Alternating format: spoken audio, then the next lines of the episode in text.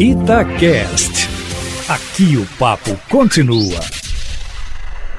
Estamos juntos, Léo Figueiredo, Júnior Brasil, Cadu Doné, comentaristas da Itatiaia, falando sobre a volta do futebol. Boa noite, Léo Figueiredo. Boa noite, Emanuel. Boa noite a todos. Boa noite, Cadu, Júnior, amigos e amigas da turma do bate-bola. Finalmente, né, entramos na semana em que vai voltar o Campeonato Mineiro, que é tão importante para nós. E temos Cadu e Júnior, uma situação bem distinta, porque temos duas equipes na Série B, uma na Série A mas dessas, o América basicamente com o mesmo time, o Cruzeiro mudou elenco, mudou treinador, o Atlético não mudou o treinador, porque já estava lá, mas mudou quase o time inteiro, contratou quase um time todo novo. Começo por você, Júnior. Se tivéssemos que elencar aqui dos três, que são os favoritos ao título do, do Campeonato Mineiro, sempre, quem voltaria melhor? Para quem a pandemia não foi tão ruim, Júnior Brasil, se é que podemos colocar assim. Boa noite. Boa noite, grande abraço, Léo, Cadu, Emanuel, amigos e amigas. O América, ele tem uma regularidade, não teve é, nem grandes reforços, nem também nada de perda que possa mudar qualquer estrutura. É uma equipe que vinha bem, vinha de forma regular. O Lisca conseguiu dar sequência ao trabalho. Então, América, quando você olha por tudo que aconteceu, dá para você imaginar que o América vai voltar bem, vai voltar firme. Do lado do Atlético, o Atlético só engrandeceu.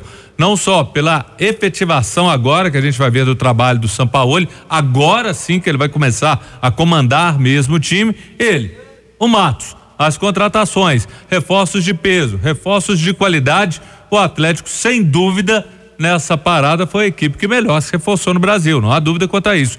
Do lado do Cruzeiro, o Cruzeiro contratando dentro da realidade, dentro daquilo que ele pode. Não adianta o torcedor achar que o Cruzeiro tem que buscar medalhões, grandes nomes, promessas carésimas. Não dá. A realidade do Cruzeiro não permite isso. Então, quando você olha sob essa ótica, o Cruzeiro até se reforçou. Agora, o detalhe é as adaptações que Cruzeiro e Atlético vão passar por tudo times diferentes podem demorar um pouco mais a dar a famosa liga. E nisso o América sai na frente. O América sai na frente, está dizendo o Brasil. Cadu Doné, se a gente fizer um recorte dos treinadores, o Cruzeiro mudou de treinador. O Atlético tem um treinador que teve 10 semanas para colocar, porque ele fez só um jogo contra o Vila. E o Lisca já estava comandando o América desde o início. É, é possível dizer que algum deles se beneficiou mais desse período? Quem precisava mais de 10 semanas de treino, Cadu? Boa noite. Boa noite, Léo. Um abraço, Júnior. Um abraço, Emanuel, ouvintes da turma do bate-bola. Ô, Léo, é difícil responder essa pergunta, até porque as realidades são muito díspares, né? O, o, assim, os objetivos na temporada como um todo são muito diferentes. Cruzeiro, como o Júnior ressaltou, tem uma realidade muito limitada, né, pela crise financeira. O Atlético dando voos mais altos aí, com a ajuda de grandes parceiros. E o América, acho que foi é, a, a, palavra que poderia representar a quarentena do América, ou esse período de pandemia para o América, foi manutenção. O que, no caso do América, é uma boa notícia. Eu, eu te citei duas vezes no Bastidores sexta-feira você não me acompanhou porque sexta-feira à noite o Léo Figueiredo tá ali fazendo aquelas outras coisas em casa, mas com, com, com muita responsabilidade. Mas dizendo que quando você falava do amistoso, né, do jogo treino, que o América não surpreendeu e que foi uma boa notícia, que a gente já esperava que o América jogasse bem. É isso mesmo, eu concordo plenamente. O América não precisava de muitas mudanças. Então acho que no caso do América foi uma boa. O Cruzeiro precisava muito de treinamento, porque o primeiro semestre com o Adilson no Mineiro foi uma tragédia. Então tem, tem tudo para melhorar com o Enderson.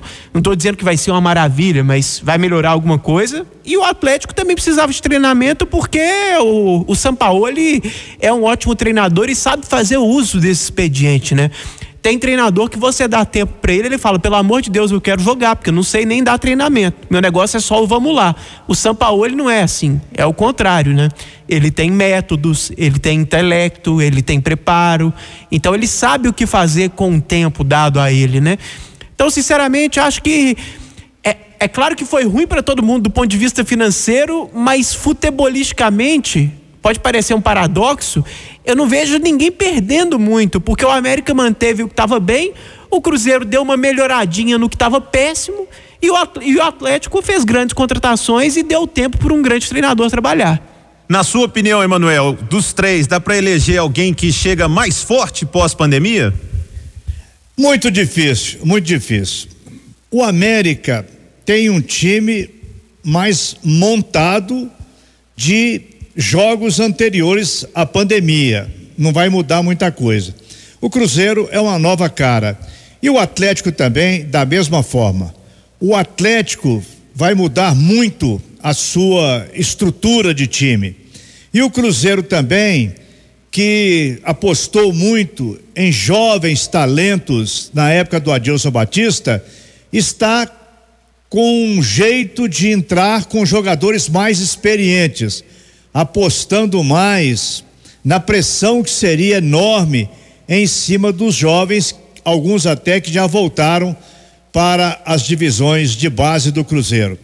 É toda uma expectativa. Não vamos cobrar grandes atuações, os times correndo o tempo todo, porque uma coisa é você estar em atividade disputando uma partida oficial e a outra é participar de treinos coletivos quando o treinador para o treino, corrige uma jogada, chama a atenção de um jogador, é tudo muito diferente.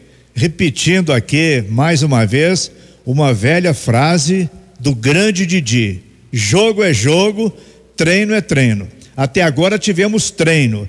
Esse jogo treino Atlético e América foi jogo treino. Parou 30 minutos daqui, tem um descanso. Agora é jogo oficial. E agora a disputa de pontos, ela vai ser decisiva para aqueles que se classificarem, quem vai ficar em primeiro e quem vai ficar de fora dos quatro primeiros colocados.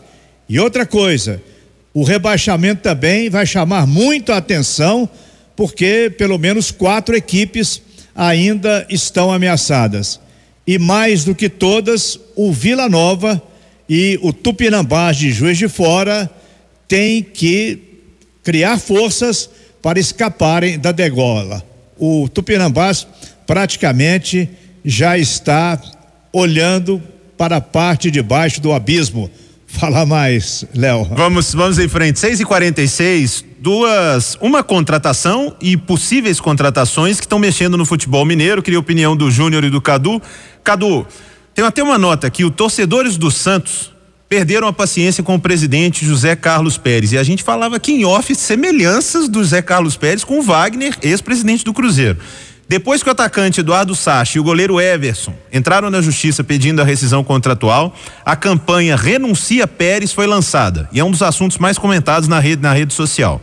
Em algumas postagens, torcedores pedem o fim do amadorismo no Santos e afirmam que perder jogadores por não honrar compromissos é um crime contra a instituição. Concordo com esses torcedores, foi basicamente o que aconteceu com o Cruzeiro. Everson e Sacha, que são desejos do Atlético, o Cláudio Rezende falou, falou sobre isso. O Santos deixou de vender o Soteudo para o próprio Atlético, que ofereceu um caminhão de dinheiro. E agora pode perder esses jogadores. O Galo, como mercado, segue monitorando. E se contratar esses dois, vale muito a pena? Tem que monitorar mesmo, Cadu? Acho que tem que monitorar mesmo e para valer a pena depende das condições. Acho que os dois são bons jogadores e agregariam, mas eu também não faria loucura para trazer nenhum deles. Então, dentro de um senso de proporcionalidade, de um bom senso, né, é, de uma boa avaliação ali no custo-benefício, nos prós e contras, acho que os dois podem ser bons nomes. Estou colocando isso porque na semana passada, por exemplo, o João Vitor trouxe a possibilidade de contratar o Jandrei e, e chegaram a falar numa manobra ali que envolvia o Google, que envolvia é. o dinheiro, que era surreal. Você fala, ah, o Jandrei vim, ah, para ter um goleiro que joga com os pés? Dependendo, se, pode ser uma boa. Agora, se for para mover mundos e fundos para trazer o cara, não.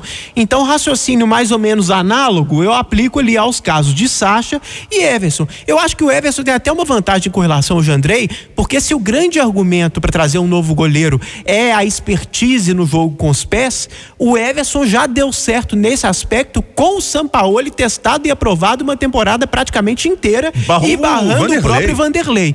Agora, rápidas palavras sobre o Santos, porque o Santos até é, acenou que entraria contra o Atlético no Conselho de Ética. Primeiro que assim, falar ética e CBF já, já dá vontade de rir. Contraste. Falar Santos e ética dá vontade de rir o dobro. Porque esse presidente do Santos aí, o Pérez, é o Wagner. É, 2020. 2020. É, é, é o segundo pior entre, é, presidente que eu conheço em entrevista. O pior é o Wagner, ele é o segundo pior. E assim, teve uma matéria no ano passado, investigativa, muito bem feita, eu sempre cito ela aqui, mas é porque as pessoas não querem pesquisar nem nada, é só, é só o que vem fácil, é só o que vem no interesse. Do Mendel Bidlovski na ESPN Brasil mostrando irregularidades no Santos. Ó, não, não fica dever para André Sanches, para Itaí, para Wagner. É, são naturezas diferentes, não estou dizendo que são totalmente iguais, mas são coisas gravíssimas. Então o Santos não pode falar de ética, o Santos está devendo esses jogadores e parece que os torcedores do Santos estão mais conscientes do que seus próprios dirigentes, né? Não adianta, gente, não adianta é, você ficar sem pagar jogador meses e meses, depois o jogador entrar na justiça e você tentar arrumar algum subterfúgio, como o próprio Cruzeiro está querendo fazer agora, é, para mudar um pouco o direito. Direito do trabalhador é receber. Se você não pagou, se você quis pagar um contrato a mais, problema é seu, meu filho problema é seu. E diga-se passagem, o Cadu não está falando só do Santos, não. Nós falamos isso dos clubes mineiros, inclusive, é... quando os jogadores não, entram na justiça. Hoje o Mano entrou na justiça contra o Cruzeiro, é, pedindo um dinheiro que ele tem direito sim. Aí o advogado não pôde ir, tal, o Cruzeiro já quer cancelar, não sei o quê. O, o Cruzeiro, o caminho não é esse não. Não, não fica tentando achar é, atalhos para deixar de pagar é, algumas pessoas o, o que é devido, é, com subterfúgios, não. O humano está entrando com direito ali. Ele não ter ido hoje, não sei o que, é uma coisa muito, muito menor e que não vai é, tirar o direito dele, sabe? Eu já ouvi uma hoje que o humano, até para receber dinheiro, recua. É. Ô, Júnior Brasil, Cadu citou o Cruzeiro e o Giovani, lateral esquerdo do Bahia, mas que a gente conhece muito bem do América, tá chegando aí melhor do que os que o Cruzeiro tem hoje, né? O Giovani Sem dúvida. É Quando você lembra do nome João Lucas, ele é muito superior é um jogador que tem versatilidade, sabe atacar. É, ao que tudo indica, parece que ele está mais é, com consciência defensiva, aprimorou, trabalhou com Anderson, é homem de confiança e isso ajuda bastante. Ele buscar alguém que ele sabe o que pode tirar desse jogador. E volta a bater nessa tecla. A realidade do Cruzeiro hoje é essa. Para uma Série B, bacana, legal, dá conta, pode ser muito positivo. Não seria o titular numa Série A, mas numa Série B, dentro do que o Cruzeiro pode fazer, tá de bom tamanho. 6 e 51 um, Emanuel, bate-papo com o Júnior e com o Cadu. Eu devolvo para você, já abraçando aqui, né, verbalmente os companheiros que passaram 18 domingos com a mesa redonda, com o Cirilo, com o Pancieri, dando um show aqui na Itatiaia, 24 horas no ar, com todos os programas esportivos com o futebol parado, com os times sem treinar, a Itatiaia estava firme. No dia do amigo, o rádio, que é o melhor amigo de muita gente, a Itatiaia esteve pronta. E parabenizo. Você vai me abraçar só virtualmente? Virtualmente. Pô. Mas a turma deu um show na mesa redonda aqui, Nós estamos de máscara. Valeu.